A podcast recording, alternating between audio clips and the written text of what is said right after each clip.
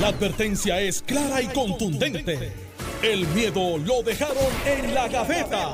Le, estás dando play al podcast de Sin, miedo, de Noti1630. Hola, buenos días para ti, Alex, para el ex gobernador García Padilla y para Carmelo. Un abrazo desde la Florida.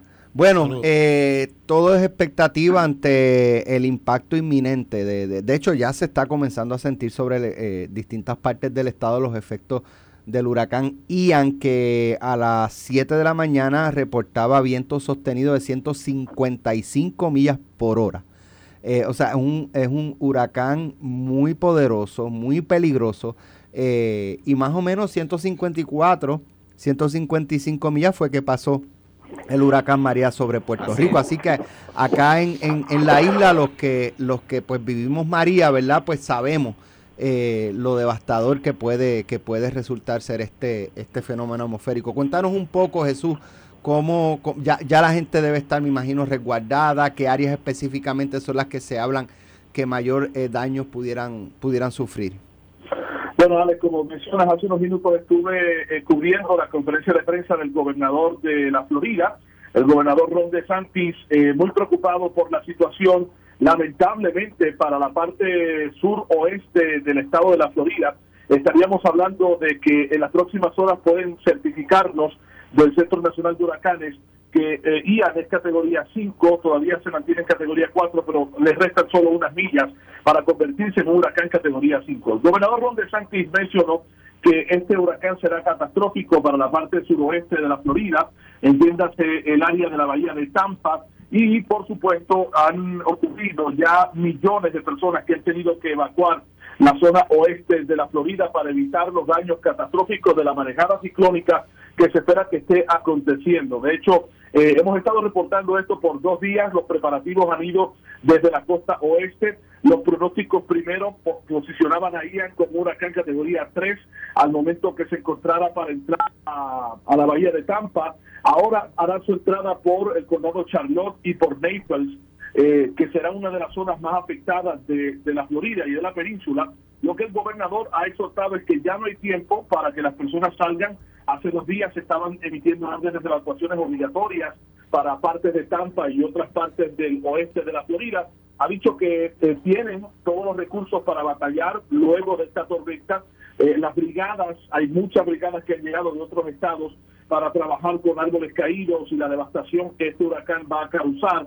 Pero la mayor preocupación es precisamente el nivel de agua que esto va a dejar.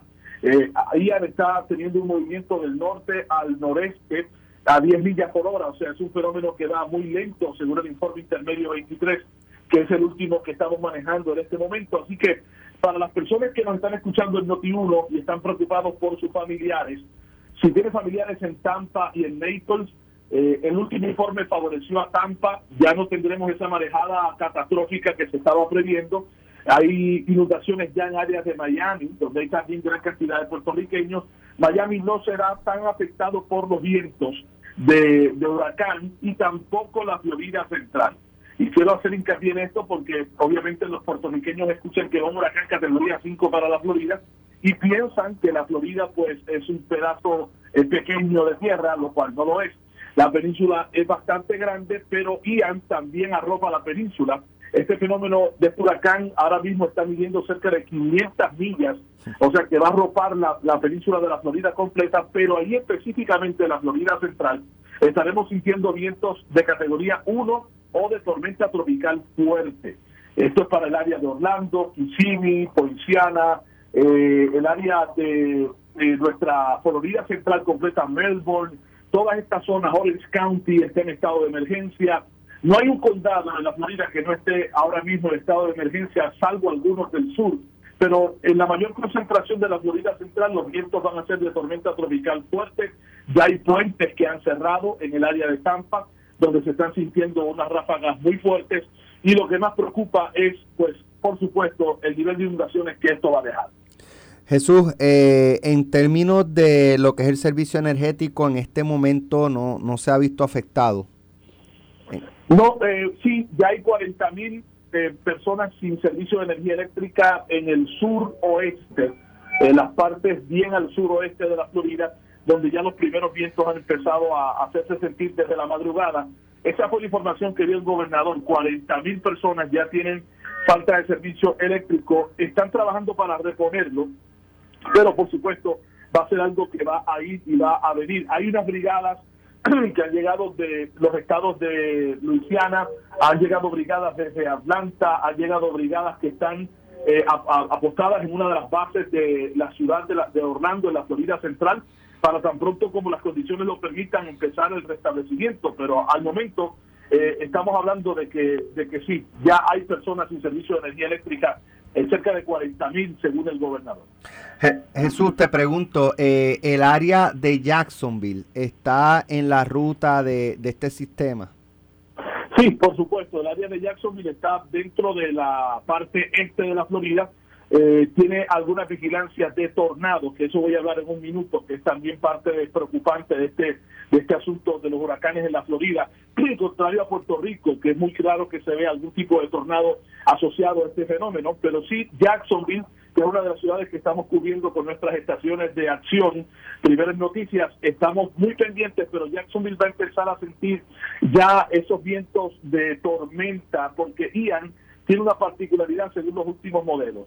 Él va a entrar como categoría casi 5. Estamos, el gobernador dice que está casi seguro que va a entrar categoría 5, pero según los tiempos estimados y la trayectoria del Centro Nacional de Huracanes, ya a las 2 de la mañana el jueves va a ser huracán categoría 1. O sea, tan pronto entre por la parte suroeste de la Florida, él se va a debilitar mucho eh, al punto de que será un huracán categoría 1 y rápidamente a las 2 de la tarde del jueves ya será una tormenta tropical. Así que para las 2 de la tarde del jueves, Jacksonville va a tener el ojo del sistema, pero como tormenta tropical pasando por esa zona. Así que no deben haber más, mayores daños, pero sí la manejada ciclónica también en la parte de Jacksonville va a causar inundaciones y por supuesto aguaceros fuertísimos y la posibilidad de tornados, que es lo más que preocupa. Hay ya hay tornados que se registraron anoche en Miami que viraron cerca de 15 aviones pequeños que estaban en uno de los aeropuertos, los viró y hubo daños horribles relacionados con esto. Por eso las autoridades, ya tanto para la Florida Central eh, como Jacksonville y en la parte este de la Florida, han emitido avisos y han emitido vigilancias de tornados para las próximas 48 horas. Eh, ¿Cuántos puertorriqueños más o menos ya se estiman en la Florida Central? Son, Son en la Florida, en la Florida millones eh, pero realmente en la Florida Central, creo que medio millón ya estamos llegando en la Florida Central. Sí, son muchos puertorriqueños. Oye, Jesús Manuel, eh, vamos a estar eh, pendientes de la cobertura que ustedes van a estar realizando en, en Acción 97.9 allá en la Florida para pues ver qué es lo que pasa, informar acá y ciertamente vamos a estar comunicándonos con ustedes para, pues, para que nos hagan eh, algún tipo de intervención en la medida, ¿verdad? Que, que tú puedas y las comunicaciones lo permitan. Nuestras oraciones con, con, con todos los, los, puertorriqueños y los residentes del estado de Florida eh, para pues que esto este, este trago se pase ligero y lo menos amargo posible. Así que estaremos pendientes. Un abrazo, Jesús Manuel. Así esperamos. Estamos para ustedes. Pueden seguirnos en Facebook, Acción 979. Un abrazo a todos y gracias por sus oraciones. Excelente, gracias. Gracias por la información, Jesús. Bueno. Eh, Bien pendiente. Este, de hecho, yo se supone que estuviera el, el sábado en la Florida. Pues mi hija cumplió años y va para allá, en Central Florida. Y, y ella pasó a huracán aquí y este es su primero allá.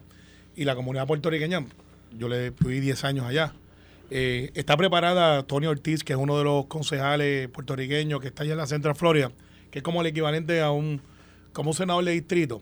Estaba haciendo unas expresiones de que se ve la diferencia entre la preparación de los puertorriqueños versus otras otras razas que están allí y, cómo el puertorriqueño está más atento eh, a lo que pasa y lo toma más en serio que quizás eh, otras personas que nos han expuesto a un huracán. O sea, para que estén claros, las casas por dentro en la Florida después de Miami se hizo un código de construcción mayor de lo que pasó eh, Andrew. Andrew. Sin embargo, por dentro siguen siendo de Gibson, de Gibson Board. Por fuera tienen cemento, eh, los techos eh, son hechos en madera, coordinados con unas tejas. Eso es por la cuestión del tiempo también. Del tiempo. Para que, ¿verdad? Puedan tener calefacción y ese tipo de cosas. En cemento tú no puedes meter en y lo que le quiero decir con esto es. Más caro. Sí, lo que le quiero decir con esto, además que es más caro y Y los temas de insulación. Insulación. Ajá, un, un huracán categoría 3 o 4, no hay break. Te quedaste sin techo y todo lo que está dentro de la casa no lo muebles nada más. Todo. Bueno. Sistema eléctrico, todo se va a ajuste.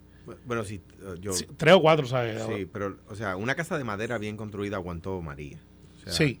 O sea, las casas de madera bien hechas aguantaban los huracanes de categoría, de la categoría que sean.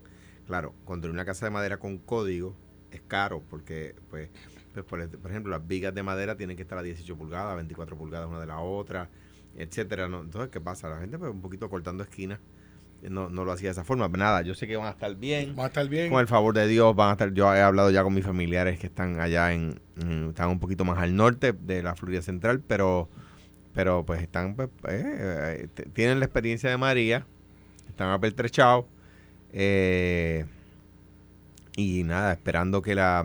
Allí hay una, una ventaja y es que hay mucha comunidad de gas. O sea, quiero decir que tienen gas licuado en Sí. tuberías, que no, no, no en cilindro. Entonces, pues han podido comprar eh, plantas que operan con gas, que en Puerto Rico pues no son tan populares porque se, con- o sea, el gas se acaba más rápido, más rápido, rápido. consume mucho. Más- Pero, pero si tienes una línea de gas, ¿verdad? Soterrada, Digo, pues, pero cuando hay crisis de diésel hay gas de sobra. sí, Exacto. sí. Eh, Y, pasó y- en y tiene- María, mucha gente, los que tenían de gas, no tenían necesariamente el issue.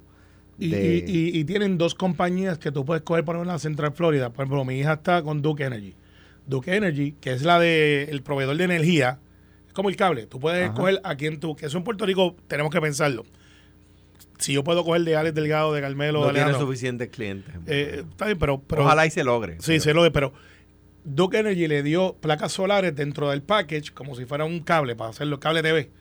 Pero usted lo coge con HBO, con Cinemax, etc. Pues ellos dicen, ok, usted tiene, le proveemos o lo quieres con placa. Y, pero no, no te dan la batería. La batería tienes que comprar tú. O sea, Duke Energy le dice, ahí tiene, ella tiene ocho placas. Y ella suple por el día cuando no está y le da y lo que paga es un loan por las placas. Pero es con la compañía que provee, la generadora y la distribuidora ese modelo pues recupera mucho más rápido porque una casa como la de mi nena, que aunque no tiene la batería, pues puede producir energía durante el día cuando no hay luz. Es una cosa bien rara, ya me explicaba ayer porque yo como papá al fin dije, ya yo estaba pensando, voy a comprar una planta, me monto en el avión y llego allí el lunes o martes, olvídate, allá lo voy a hacer. Eh, y me dice, no papi, estoy bien, tengo esto, tengo lo otro. Y dije, ok, eh, hace, hace lógica. Y, y ya eh, Santi está mandando a desalojar a la gente mandatorio. Sí, sí, Policía. no, no es si quieres, si puedes, mira, por favor. No, no, te toca la puerta. Vi el video ayer, pues estoy pe- pegado hasta la una de la mañana estuve pegado. Ale Delgado, ¿cómo tú estás? Mira, te habla este OPD. Tú estás en un área de, de desalojo. No, que yo me quedo. No, no, es que te va con nosotros. Ah, no te va. Arrestado. Véngase. O sea, no es en Puerto Lados. Es un sitio donde ya dicen, mira, usted no va a sobrevivir el huracán. Hubo uno que se mandó y hizo una gráfica y la puso como a 10 pies y dijo, ¿cómo único usted se puede escapar, escaparle sin nada? Creo que ese hoy no está trabajando.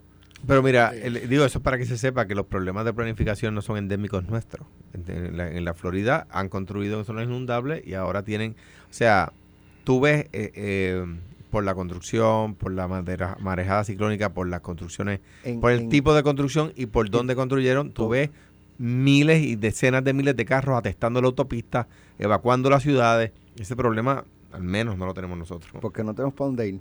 No, Bueno, pero- pero- no, sí. yo Te discrepo. vas de San Juan a Ponce. Yo discrepo porque no, en un María no avanzas mucho. No, pero tam- lo que pasa es que no se te, no, no se te va a meter la, como, la, como, la, como allí construyeron de manera desorganizada y con pobre planificación, me refiero al estado de la Florida, pues de repente tú tienes decenas de miles de personas que van a- que viven donde el mar va a entrar. Eso no sucede aquí. Tenemos comunidades así, pero no tenemos ese problema que tienen en la Florida. Y lo que va a caer es de 12, 18 pulgadas en lugares, o sea, la mitad de lo que cayó aquí. Y están diciendo, mire, si usted vive en Tampa y en la bahía, para que lo sepa, que ahora acaban de decir una buena noticia, que ahí vive mucho, mucho puertorriqueños, que va a subir un poquito más. Va para Naples, que es donde vive una clase más acomodada. O sea, si usted va por el área de Naples, es bellísimo, pero son casas de un millón, dos millones, frente a la playa, dentro de la playa, eh, literalmente, Alex. Y es un área que va a tener capacidad económica de recuperarse más rápido. Le dicen que es el área donde la gente blanca, rica, millonaria de, de los estados del norte van a vacacionar. Esa área de Naples, esa área que le dice la Venecia, by the way, le dice la Venecia de, de las Américas.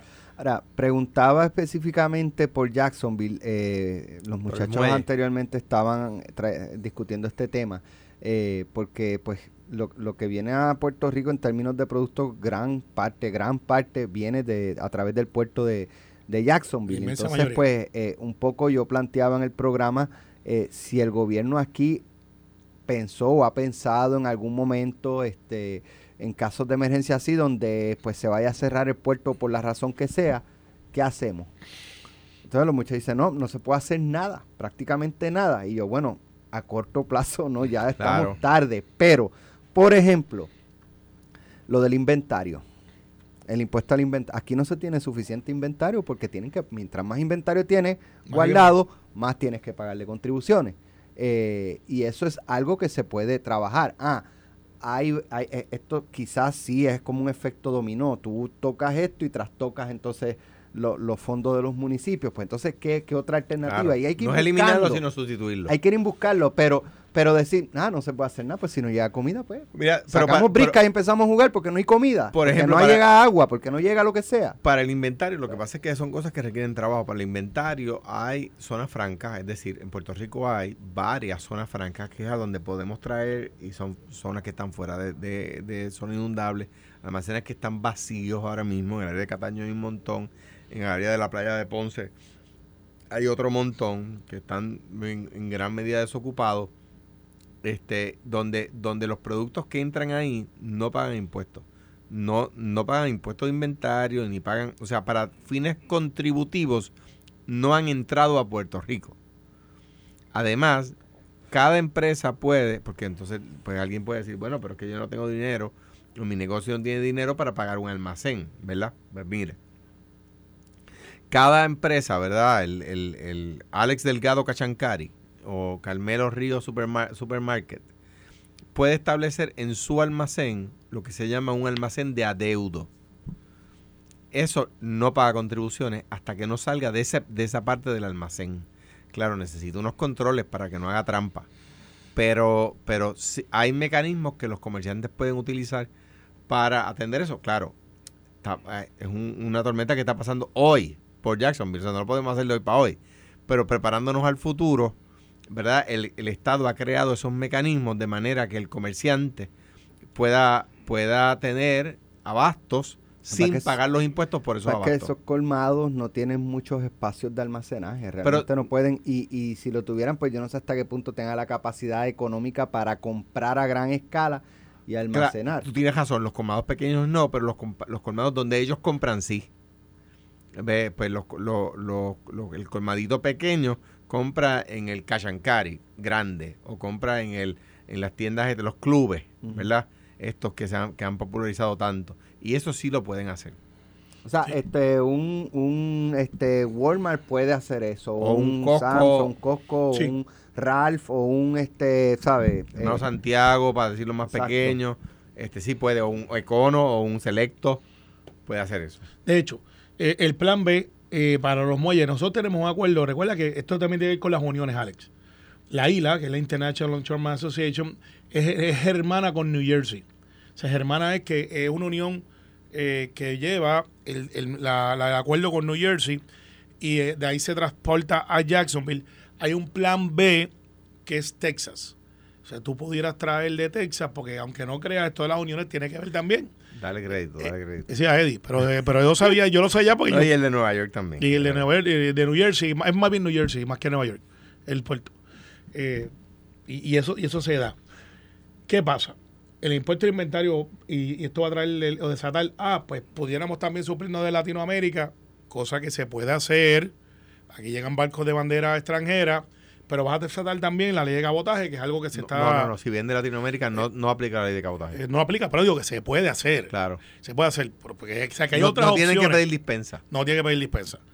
Por eso que lo dije, se puede hacer.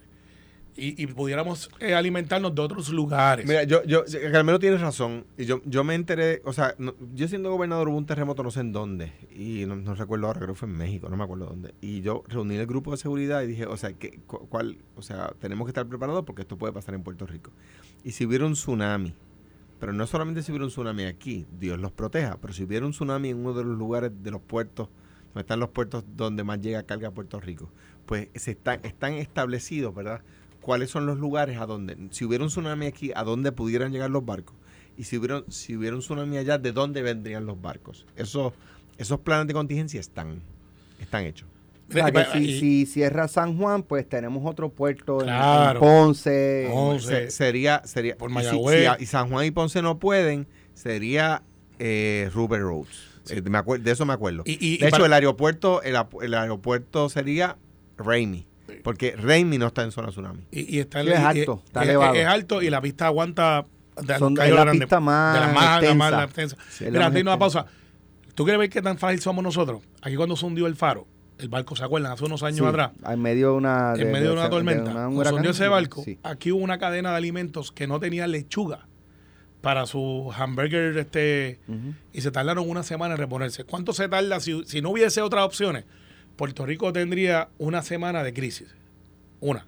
Porque no tenemos inventario. Pero para ciertos alimentos, para ciertas cosas que vienen por Jacksonville, no matter what. Así que sería una semana. No vengan ahora a decir que son un mes, dos meses, la que es el disloque. Es una semana, porque ya eso se Ah, probó. Ya habían dos o tres afilándose los colmillos y dije, ah, Catástrofe. sí, sí, Eh, imagínate. Después le voy a pegar un millón después de la pausa a un amigo tuyo y mío que está Ya- ahí ya en la emisora. hambre, ya me dio Sí. Ya sí. quiero hambre. que ¿Cómo hizo- una eh, semana? mira. Necesitamos que la crisis sea dos meses, tres Ah, meses. Oye, hay, hay, hay 20% de la población sin luz. Qué decepción, Y- y- y Carmelo. y dos o tres periodistas dijeron- el party. Dos por tres, 20 por tres, son un millón de puertorriqueños. Entonces yo sé esa misma matemática. Si son 80% por tres, o sea que en Puerto Rico hay 5 millones de gente con luz. Estás escuchando el podcast de Sin, miedo, de Noti1630. Pero ya tú sabes que eh, en Puerto Rico hay 5.8 Mira. millones de puertorriqueños, según un periodista amigo tuyo Escucha esto. La jueza Laura Taylor. Swain, quien sigue los procesos judiciales de promesa, atenderá hoy, hoy es qué, Ma- miércoles, Miércoles. hoy es miércoles 28 eh, de septiembre, una vista en la que se discutirá si conviene o no que se continúe activo, que continúe activo el título 3 en la Autoridad de Energía Eléctrica Hmm. luego de que fracasaran las negociaciones para un plan de ajuste en la deuda de la corporación pública. La petición de evaluar si se deja sin efecto el título 3 proviene de los bonistas. ¿Qué, qué efecto tiene el que esté activo el título 3 de promesa sobre la Autoridad de Energía Eléctrica? ¿Y qué puede pasar si se deja sin efecto? Alejandro, en tú que trabajaste lugar, con en promesa... En, en primer lugar, no creo que lo dé sin efecto, ¿verdad? Es una petición injusta a los, los bonistas. El, el- el- el- el- yo creo que, que el gobierno debe litigarlo, ¿verdad? Número uno. ¿Por qué? Porque están, si no lo litigan, están regalando chavos. Y puedo explicar por qué, ¿verdad? Ahora bien, ¿qué, ¿cuál es el efecto para atender tu pregunta? Que, que se queda vulnerable la, la- la- la- corporación a demandas de cobro y que en esa demanda de cobro se pueden embargar las cuentas de la empresa, ¿verdad? Parte, parte de la, de la, el lado bueno de promesa es que el país, esto, esto es algo que tenemos, no, es un tema jurídico, ¿no? Porque no somos Estado, podemos tener una protección entera. Un Estado podría tener solamente las corporaciones y los municipios. Mm, Tú no puedes reestructurar la deuda del Estado de Nueva York. En Puerto Rico se pudo hacer, ¿verdad? ¿Por qué? Porque tú puedes declarar en quiebra la deuda completa del Estado y por lo tanto no te pueden demandar ni te pueden embargar las cuentas, ¿verdad?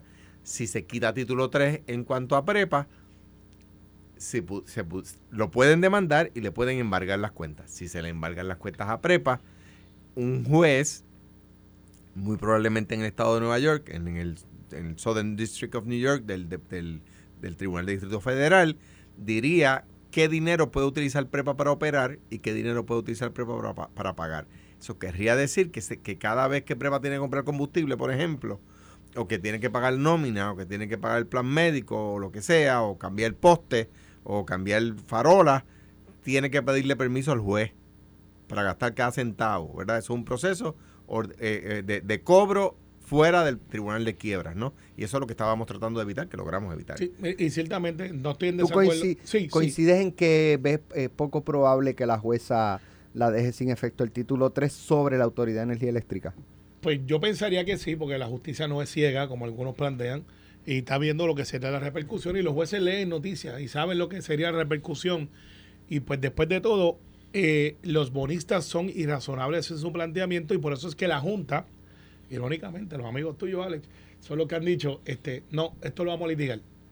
O sea, que el gobierno y su representante de gobierno, no me gusta decirlo, pero es lo que es, la Junta de Control Fiscal dice, eso que ustedes nos están ofreciendo es irrazonable, no es consono con las demás reorganizaciones que hemos hecho, de cada dólar vamos a pagarle lo que es un haircut, un recorte, y, y están disponibles a irlo a litigar. Claro, eso era un costo también, eso no es gratis. Y, esos litigios de deuda pueden durar años, no son de seis meses, no es una sentencia sumaria que tú zumba y dices, aquí está esto, me debe y esto. Y pues parecería que los boristas se la quieren jugar hasta el final y la juez hoy lo tiene ante sí. Día importantísimo. Si la juez dijera, elimino la protección, cosa que dudo que pase, eh, pero habría que preguntarle a los expertos que tienen quizás otra información interna de los memorandos y las cosas que sometieron, eh, sería un wipipío y, y literalmente habría un disloque. Porque pues si yo fuera el abogado de los bonistas, digo, pues vamos a enmendar el micrófono de Alex, que está ahí. Y pues viene un juez va a tener que decir en Nueva York, eh, pues sí, vamos a asegurar que ese micrófono lo puedo usar, pero no es tuyo. Imagínate tú entonces ese desfase en medio de una reconstrucción, en medio de los proyectos que se están haciendo, los proyectos ya aprobados, el financiamiento, los inversionistas que dirán, pues espérate, pues yo no voy a invertir ahí porque yo no sé si al final del día eso yo voy a tener aquí un, un return of investment o, o lo que yo invertí. Toda esa clase de cosas se da. Eh, y cuare, que el Congreso se meta y diga, espérate, que yo tengo 9 billones de pesos ahí para la reconstrucción. Eh, ¿Cómo que eso está ahora a discreción de que hay gente que se le dé chavo? No, no, esos chavos son para eso. Estoy poniendo el escenario, de algunos les gusta, este, bien tétrico, de los, de los que este, en el catástrofe, pero creo como Alejandro que no, que, que la juez va, va a decir, eh, Mire, yo estoy disponible, el intimo como tribunal, que 40 chavos por el dólar, por darte un. pudiera ser razonable. Así que los 70, 80 que tú estás pidiendo al delegado, no va. 40, les intimo que por ahí pudiera la corte decir que sí. ¿Por qué yo creo que, que, es injusta el reclamo de los bonistas? La juez Swain, en, en, la, en el análisis de otras corporaciones públicas del gobierno de Puerto Rico, ha dicho que el tope de lo que los bonistas tienen derecho a reclamar es lo que está en el escrow account de esa corporación, ¿verdad? En la cuenta escrow, no sé cómo traducirlo. La que, la que de a donde a donde entran los ingresos para pago, ¿verdad? De esa corporación. Entonces, en la en la en prepa quieren cobrar más de lo que tiene el escrow account de prepa. Los abogados de prepa pueden presumir con razonable certeza que la juez va a determinar que el máximo de lo que pueden cobrar es lo que está en el escrow account. Entonces, ellos quieren más. Me parece a mí que si extrapolamos a la corporación pública energía eléctrica, lo que ha pasado en corporación pública otras en el gobierno de Puerto Rico, pues es razonable anticipar que la juez resolvería como ha resuelto en otras corporaciones públicas. 40 chavos, 50 chavos por el dólar. Lo que, sea, lo que sea que pague el escrow, ¿verdad? Pues me parece a mí que los, los bonistas de la autoridad están golosos y yo creo que el gobierno hace bien en litigarlo y me parecería a mí irrazonable. Ok, ahora bien, a la pregunta de Alex. Ya dijimos cuál es la consecuencia inmediata. Pero ¿qué pasa? Las determinaciones de la Corte no advienen final y firme hasta 30 días después si no se han apelado, ¿no? Si, si, si la juez Swain determinara dejar sin efecto el título 3 sobre prepa, los abogados de, de, de prepa van a llevar eso a Boston. Pero, pero, pero cuenta y jura. A menos que lleguen a un acuerdo en el, ¿verdad? Una transacción en el camino que sea buena para prepa. Pero digo, esperemos que sea buena para prepa, ¿no? Bueno, pero también los abogados tienen que preguntarle para dónde es que van, para Boston. Ahí no hay un señor que se llama El Pi. Bueno, pero no sabemos si le va a caer el caso Claro, del pero, pero, pero, pero, Porque en Boston se, se trabaja para que la Por gente paneles. sepa, yo sé, por paneles de tres. Este, entonces, pues no sabemos si el caso le va a caer al pi. No, pues imagínate, le doy un juez que es de aquí, pues puertorriqueño, que sabe lo que está pasando y dice, no, espérate, que ustedes no Mira, van para allá. Déjame ir un momentito a, a la situación de Rusia. Eh, Ah, la guerra sigue. febrero, febrero o marzo. Eh, Estados Unidos emitió una, eh, ¿verdad? Hizo una expresión de que todo aquel ciudadano americano que viviese en Ucrania abandonara el país. ¿Y qué pasó eventualmente? Pues Rusia invadió Ucrania y todos sabemos la historia. Ahora Estados Unidos está eh, indicando a todos los ciudadanos de Estados Unidos que vivan en Rusia que abandonen de inmediato el país, Hmm. que abandonen Rusia. Eh, y a esto se añade eh, una nota que vi eh, que casi 200 mil rusos están evadiendo la jurisdicción, o sea, se están yendo para evadir el reclutamiento para la guerra Mandatorio. de Ucrania, correcto. Son 300 mil que dijo Putin, dijo, 300 mil de ustedes van conmigo. Ahora, en, en primera instancia, esa, esa ¿verdad? expresión de Estados Unidos, todo aquel ciudadano americano que iba en Rusia abandone de inmediato y eviten ir a... Eso es el cese de las operaciones diplomáticas. Es una guerra fría, eh, que ojalá se mantenga fría, una guerra económica. Hay que ver dónde están los chinos. Eh, te soy honesto, como todo puertorriqueño. La guerra, ¿ah? sí, no, como todo puertorriqueño. Este, en Asia. Eh, del Oriente. No, no, pero los chinos, los chinos. Los chinos. ¿Cuál es la posición de los chinos? Yo sé que usted está entrando en un área peligrosa que no voy, ni siquiera lo voy a entretener. Porque sal de esa, sal de esa mente, Normando, sal de esa mente. Pero, este, esa economía asiática, vamos a ponerla así, pero los chinos son los que realmente están ahí y tienen un poder militar también. Porque lo que pasa es que aquí están amenazándose hace unos meses con el botón.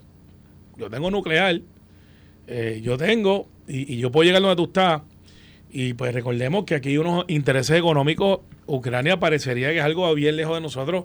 De ahí sale eh, el, abono. Para los que estamos peleando con lo que le con agricultura, el abono sale de las minas de allí. Eh, o sea, el abono es casi de tazo todo el mundo. Son los productores número uno de, trigo, creo. Eh, es una cosa bien, bien atípica que nosotros no conocíamos, que Ucrania producía para todo el mundo. Y ahí el desloque. Y Rusia se mete y ustedes saben que esa guerra está ahí, se siguen matando allá, perdimos el, rastro, como en Puerto Rico pasa, las noticias duran una semana y después nos vemos para la otra y esa gente está escalando allá. Biden la semana pasada en las Naciones Unidas dijo, oye, esta gente están haciendo esto y parecería que están apretando el botón. Si alguien aprieta el botón de verdad de un lado a otro, Alex, entonces ya no es una guerra fría y vienen los aliados y viene y se pudiera formar un conflicto que no sería regional no quiero sonar catastrófico, pero entonces sí que la cuestión mundial, de petróleo, gas, eh, estaríamos hablando de una inflación que nunca habíamos visto, a menos que no sea inflación de guerra, porque estaríamos en una guerra. ¿Repetiríamos, Alejandro, la Gran Depresión? Bueno, la, yo pienso que no, por lo siguiente, se pueden juntar factores, ¿verdad? Pero pienso que no por lo siguiente, porque Estados Unidos, el presupuesto de los Estados Unidos para, el, para el, la defensa de, del país es mayor que todas las demás dependencias de Estados Unidos juntas. Usted una educación, salud, carretera, todo, todo en Estados Unidos. La suma no alcanza lo que es el presupuesto de defensa. Eh, hay quien especula que en muchas ocasiones cuando la economía de los Estados Unidos desacelera, los Estados Unidos buscan un conflicto bélico. Yo no, yo no voy a hacer esa acusación, pero hay gente que lo, que lo asegura con algún tipo de, de verdad, de sincronía de eventos. Tienen datos, tienen datos que dicen, mira, presidente Bush dijo, read my lips, vamos para allá. Vamos para allá, y, Bush padre, y no sé qué. Bueno, la cosa es que, eh, eh, ¿por qué? Porque ese aparato militar depende eh, eh, en gran medida de la economía privada, ¿verdad? Porque son, pues, pues, pues, Lockheed Martin hace los motores de los aviones que utiliza eh, la, ¿verdad? la Fuerza Aérea de los Estados Unidos y, Honeywell, su principal cliente es la Fuerza Aérea, y, así uno por uno, ¿no?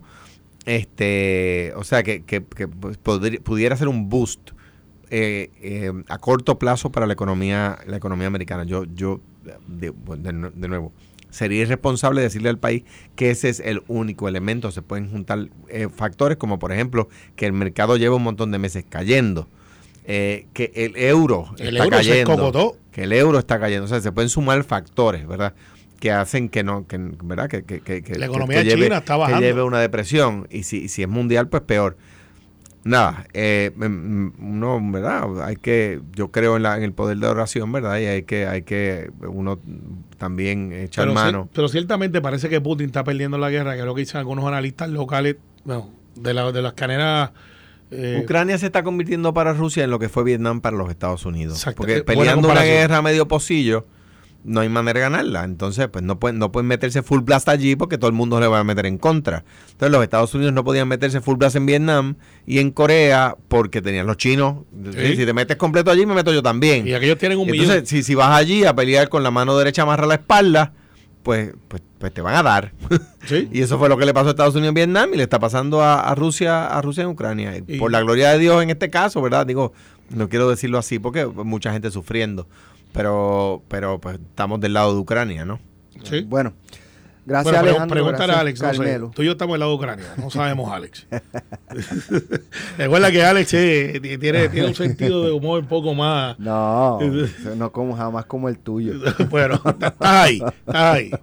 Gracias Carmelo, gracias Alejandro. Mañana regresamos. Lo próximo, pelota dura en Noti 1630. Esto fue, el podcast de Sin, miedo, de Noti1630. Dale play a tu podcast favorito a través de Apple Podcasts, Spotify, Google Podcasts, Stitcher y notiuno.com.